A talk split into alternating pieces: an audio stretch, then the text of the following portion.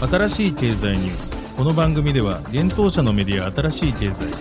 ブロックチェーン仮想通貨フィンテックに関する日々のニュース解説を平日毎日音声コンテンツでお届けしています。そして新しい経済ではブロックチェーン仮想通貨に関するニュース解説記事やインタビュー記事学習記事などのたくさんのコンテンツを掲載しております。ぜひ新しいひらがな経済漢字で検索してメディアもチェックしてください。そして LINE 公式アカウントではメディアの更新情報を配信しております。LINE 公式アカウントにもぜひご登録ください。この番組はフィナンシェとデジタルエンターテイメントアセット DEA の提供でお送りします。フィナンシェはスポーツチームやエンタメプロジェクト、DAO などのトークンを購入して支援ができる新しいクラウドファンディングサービス。サッカー J リーグ、野球、バスケなどのプロスポーツチームをはじめ、映画やアイドル、インフルエンサーなど100以上のプロジェクトのトークンがフィナンシェで購入できます。さらに、トークン購入者はプロジェクトに応じたキャンペーン参加や NFT などの特典も。ぜひ iOS や Android でフィナンシェのスマホアプリを入れて新たな応援体験を味わってください。あなたの夢がみんなの財産になる。フィナンシェ。Web3 エンタメで世界ナンバーワンを目指す。DEA が提供する。遊んで暗号資産。ディープコイン、デップが稼げるゲームプラットフォーム。プレイマイニングでは職業をテーマにした。NFT カードバトルゲーム。ジョブトライブスをはじめ。今後多数のゲームがリリース予定です。NFT の事前購入の必要がなく誰でも無料でプレイしてディープコインがゲットできます。さらにプレイマイニング内のマーケットプレイスでゲームで使える NFT の取引も可能。ゲームで稼げるディープコインは日本の暗号資産取引所ビットポイントで取り扱われているので、安心してゲーミファイを体験いただけます。遊んで稼げるだけでなく、世界の誰かを助けられる Web3 ゲームの可能性。まだ遊んでいない人は、プレイマイニングで検索して、ホームページにアクセスして遊んでみてください。メールアドレスだけで登録できます。現当社新しい経済編集部の武田です。大塚です。はい、本日は7月の6日水曜日です。今日のニュース行きましょう。日本初ゲーム特化ブロックチェーンオアシストークンで約25億円調達。ビットフライヤー、ポリゴンとメーカー上場へ。USDC サークル、ステーブルコイン準備金を米国短期債と現金のみに。イギリス中銀暗号資産市場は緊急性は低いが注視すべきリスク。DMM が Web3 新会社設立へ独自トークン経済圏の構築目指す。ファミマブロックチェーンでペットリサイクル実証実験、旭化成伊藤忠らと。イタリア政府ブロックチェーン AI 補助基金設立。ランボールギーニ参加レーシングチーム NFT 技術で部品認証。イートロスパックでのナスダック上場を取り下げ。一つ目のニュースいきます。ゲーム特化ブロックチェーンのオアシスが約25億円の資金調達を行ったことが7月6日に分かったというニュースです。調達資金はゲーム事業者や暗号資産取引所、エコシステム系企業などとのパートナーシップ強化や組織体制の増強に活用していくとのことです。なお、資金調達は今後発行予定のオアシスの独自トークンを活用して行ったとのことです。そして今回の資金調達はアメリカ VC のリパブリックキャピタルをリードに、クリプト .com、フォビー、ゲート IO、クコインなど海外暗号資産取引所、VC のフェンブシキャピタル、日本のネット企業グリー、インフィニティベンチャーズクリプト、NFT マーケットプレイス運営の豆腐 NFT、ビットバンク、デジタルエンターテイメントアセット、DEA、ネットマーブル会長のヨンシグ・クォン氏、ネットマーブル CEO のグン・キム氏など複数投資家が参加したといいます。そしてオアシスは日本発のブロックチェーンゲーム特化型プロジェクトとして国内外の大手ゲーム会社とのコネクション、日本ゲーム IP への深い理解、Web3 事業における日本特有の課題への知見を活かし、日本ゲーム IP を活用したブロックチェーンプロジェクトの推進を目指していくといいます。グリー株式会社メタバース事業本部の村田氏は次のようにコメントをしています。グリーはこれまでソーシャルネットワーク、モバイルゲーム、メタバースとユーザーコミュニティを基軸としたエンターテインメントサービスを展開してまいりました。これからのエンターテインメントを加速する土壌として、ブロックチェーンが台頭しつつある中で、同じ日本発のオアシスの成長を確信し、この度ご一緒させていただくこととなりました。新しい経済編集部はリパブリックキャピタルのパートナーであるブライアン・ジョンソン氏へ取材を行いました。ゲーム専用ブロックチェーンはどのような観点で重要になるとお考えでしょうかリパブリックキャピタルではブロックチェーンゲームを2つのカテゴリーに分類できると考えています。それは Play to Earn と Play and Earn です。プレイトゥーアンの場合、すべてではないにせよ、ほとんどのゲームはオンチェーンで行われます。つまり、プレイヤーはゲームを進めるために取引に署名し、支払いを行うことでブロックチェーンと対話する必要があります。また、プレイヤーはゲームをプレイするためにオンチェーンアセットを購入する必要があり、人気のあるタイトルでは高額になることもあります。一方、プレイアンゲームの場合、プレイヤーはほとんどブロックチェーンと対話することなくゲームをプレイでき、なおかつ獲得したアセットを所有することができます。資産やトークンを売りたい時だけ、ブロックチェーンとやり取りする必要があるのです。このモデルが最も普及し、ブロックチェーンがさらにメインストリームになるのに役立つと私たちは考えています。暗号資産市場のマスアダプションという点で、ゲームというアプリケーションレイヤーはどのような役割を果たすとお考えでしょうか。ゲーム用に構築されたブロックチェーンは暗号資産をオプションにすることで、ゲーマーにもっとシームレスな Web3 ゲームのの体験を提供できると考えています。ゲーマーはバックエンドでブロックチェーンが稼働していることを知らずにゲームをプレイすることができます。暗号資産領域は学習するコストが高いため、ゲーム特化のブロックチェーンはマスアダプションのキーポイントになるでしょう。この仕組みを最も簡単に説明すると、ゲームスタジオが取引手数料を負担するということです。オアシスに期待することを具体的に教えてください。リパブリックキャピタルはオアシスがそのパートナーシップとユニークな構造を通じて、ブロックチェーンゲーム業界のリーダーの一人となることを期待しています。私たちの意見としては、オアシスの最大の強みは世界的に有名な IP を所有するレガシーゲーム企業とのパートナーシップです。オアシスはアプリケーションに特化したロールアップを通じて、これらの大規模なゲーム大手をブロックチェーンになじませることができたのです。この仕組みによりゲーマーは取引手数料を気にすることなく、オアシスのブロックチェーンを通じて資産を所有することができるようになります。また、新しい経済編集部はオアシス代表の松原亮氏へ取材を行いました。リード投資家としてリパブリックキャピタルを選んだ理由は何でしょうか？リパブリックキャピタルはトークン販売時のローンチパッド運営、そして投資家としても実績があります。また、今後オアシスのトークンローンチに向けても一番熱心に様々なサポートを行ってくれています。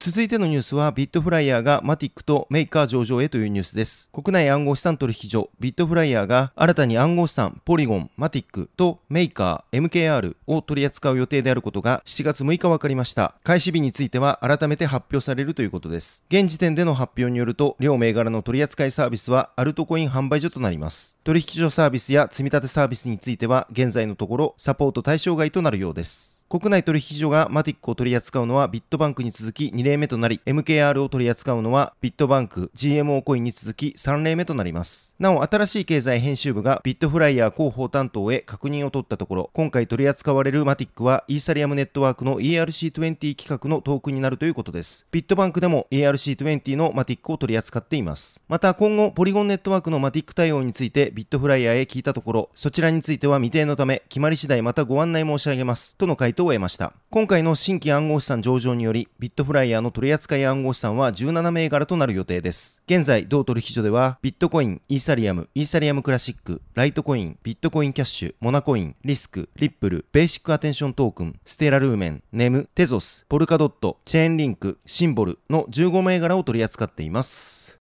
続いてのニュースいきます。アメリカドルステーブルコイン USDC を発行するサークル社が USDC に関する規制環境や準備金の構成要素に関するレポートを7月6日に公開したというニュースです。まずサークルはレポートで USDC のビジネスモデルについてリスクを最小限に抑えることであり、リスクを取って金融の安定性管理をすることではありませんと説明しました。なおサークルはインターネット上で健全な貨幣を提供するというミッションを USDC で掲げています。またサークルは USDC の準備金は法律と規制によって守られていると説明。具体的に現在サークル社は各州のマネートランスミッションローズ、送金法または資金決済法の下で規制されており、USDC は前払い式電子商品として規制されているといいます。つまりサークルは何億ものエンドユーザーと何百万もの企業にサービスを提供する他の大手決済会社が従うのと同じ法律と規則に従っているとのことです。また、マネートランスミッションローズにおいて、サークルは USDC の準備金の法的所有権を維持していますが、銀行や取引所、または規制されていない機関とは異なり、公営法上の利害関係を有さないものとして規定されているとのことです。つまり、USDC の準備金はサークルではなく、USDC 保有者に紐づく資産であり、サークルは USDC の保有者の利益のために指定された分離口座に全額保管しているとのことです。なお、サークルは管理以外の目的のために USDC の準備金を使用することは許可されていません。また、USDC の準備金を使って融資や担保借入れ、請求書支払いなどに使用することもできないとのことです。USDC の準備金の構成要要素として80%が償還期限3ヶ月以内の米国債、残りの20%は現金となっているようです。準備金として保有する米国債は即日償還可能で、ブラックロックが購入しており、BNY メロン銀行で保管されているといいます。また残り20%の現金はシルバーゲート銀行、シグネチャー銀行、ニューヨークコミュニティ銀行などのパートナーとともにアメリカ銀行システム内で保有しているとのことです。サークルは銀行システムで現金を保有することで要請があればほぼ即座に USDC を米ドルに換金できるようにしているとのことです。なお今年の6月には147億ドル相当の USDC を147億ドルに交換したといいます。ちなみに昨年8月にサークルは USDC の準備金として、現金と現金同等物61%、譲渡性預金13%、アメリカ国債12%、無担保約束手形9%、社債5%、アメリカ地方債とアメリカエージェンシー証券0.2%と発表していました。なお、その際にサークルは準備金を現金と短期の米国債のみにする方針を示しており、今回の発表を見るにその通り進めてきたことがわかります。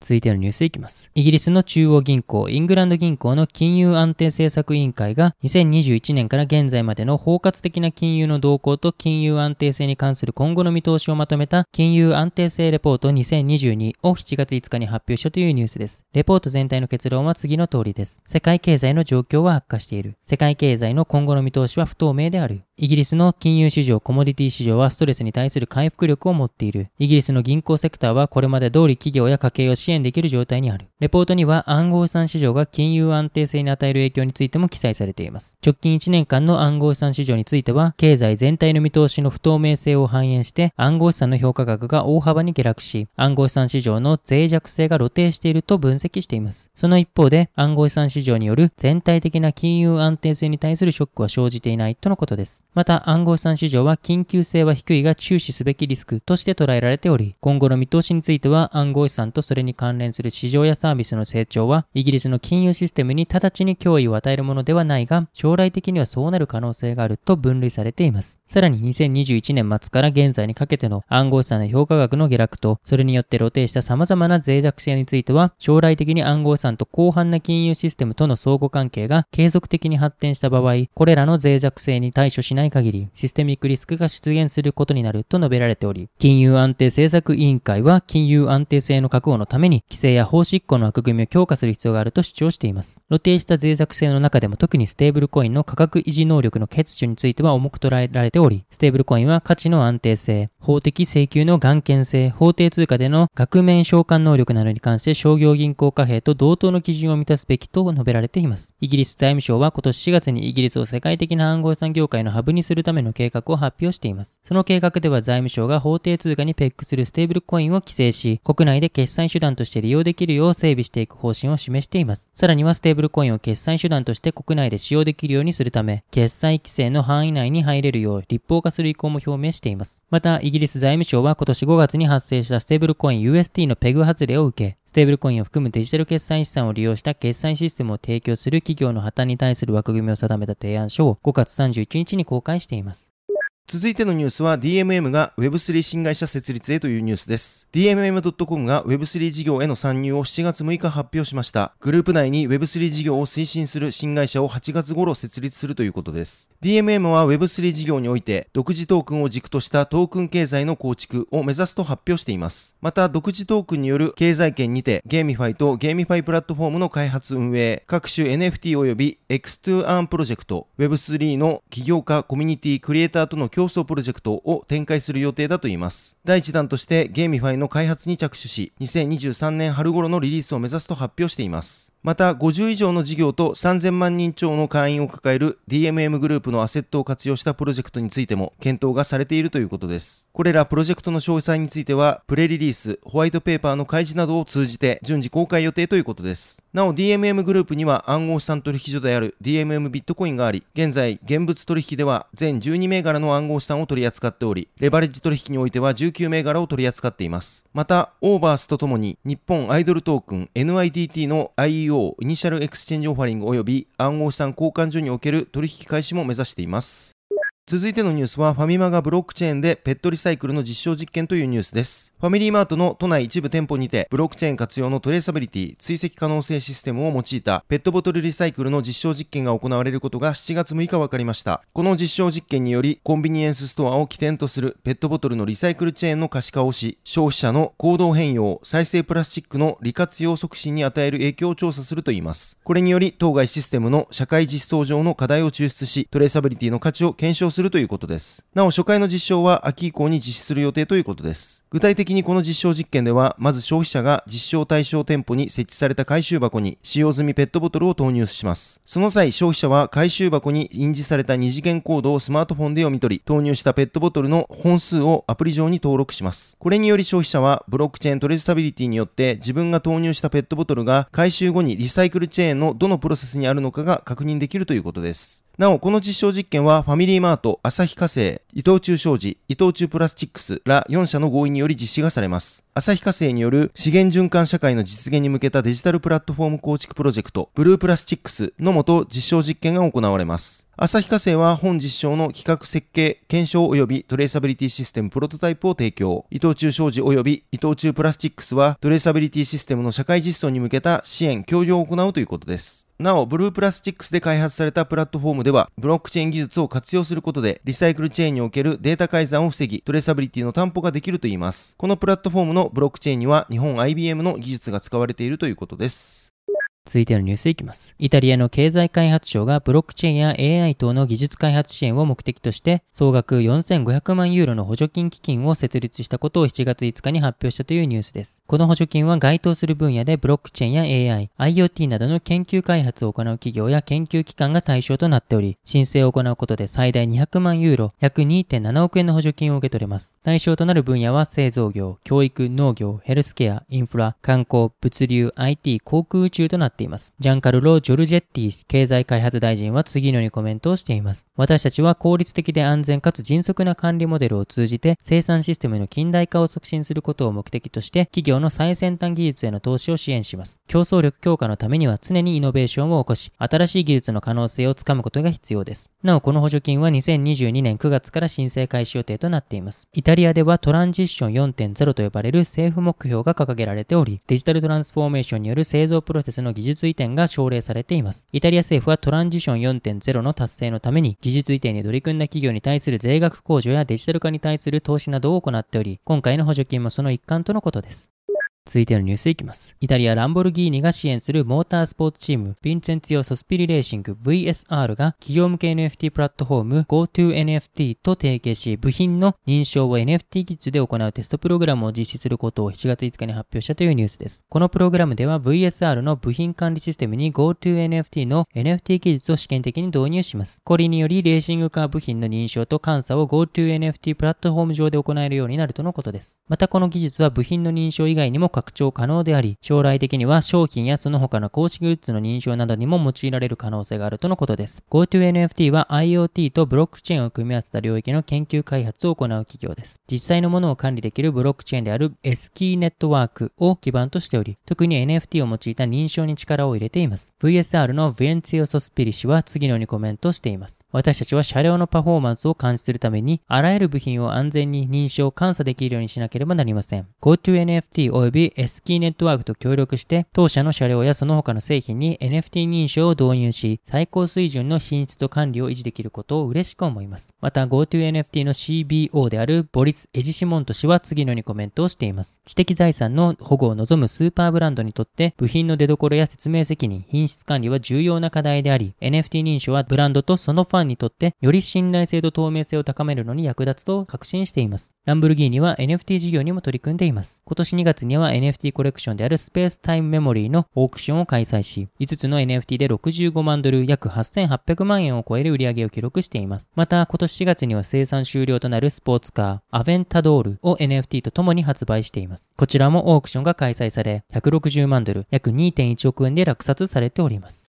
続いてのニュースは、 eToro が SPAC 上場を取り下げというニュースです。投資プラットフォームの eToro が、 SPAC 特別買収目的会社との合併によるアメリカナスダックへの上場計画を取りやめたことが分かりました。 eToro は7月5日、アメリカ SPAC の FinTech Acquisition Corp 5との合併契約終了に合意したことを発表しました。 eToro と FinTech 5は昨年3月、企業結合契約を締結し、ナスダックへ上場する予定でした。しかし、取引完了の期日だった今年6月30日までに取引が間に合わず、合併計画の取り下げに両社は合意したということです。なお合併後の eToro の時価総額は約104億ドル、日本円にして約1.1兆円になると見込まれていました。両社は期日までの取引完了に関して最善の努力をしたが、合併契約の修正を延長された期間内に会社の登録届出書に関連する特定の条件を満たすことができなかったと合併契約終了について説明しています。 FinTech 5会長、ベッツィ・コーエン氏は、 eToro が世界有数のソーシャル投資プラットフォームであり続け、その成長実績と強い勢いは実証済みとし、両社のコントロール外の状況により取引が不可能になったとコメントしています。 eToro は2007年設立のソーシャルトレーディングプラットフォーム企業です。他の投資家の投資戦略をそのまま再現するコピートレーディング機能などを特徴としており、現在登録ユーザー数は2700万人を超えているといいます。なお、イートロは現在日本でサービスの提供はしていません。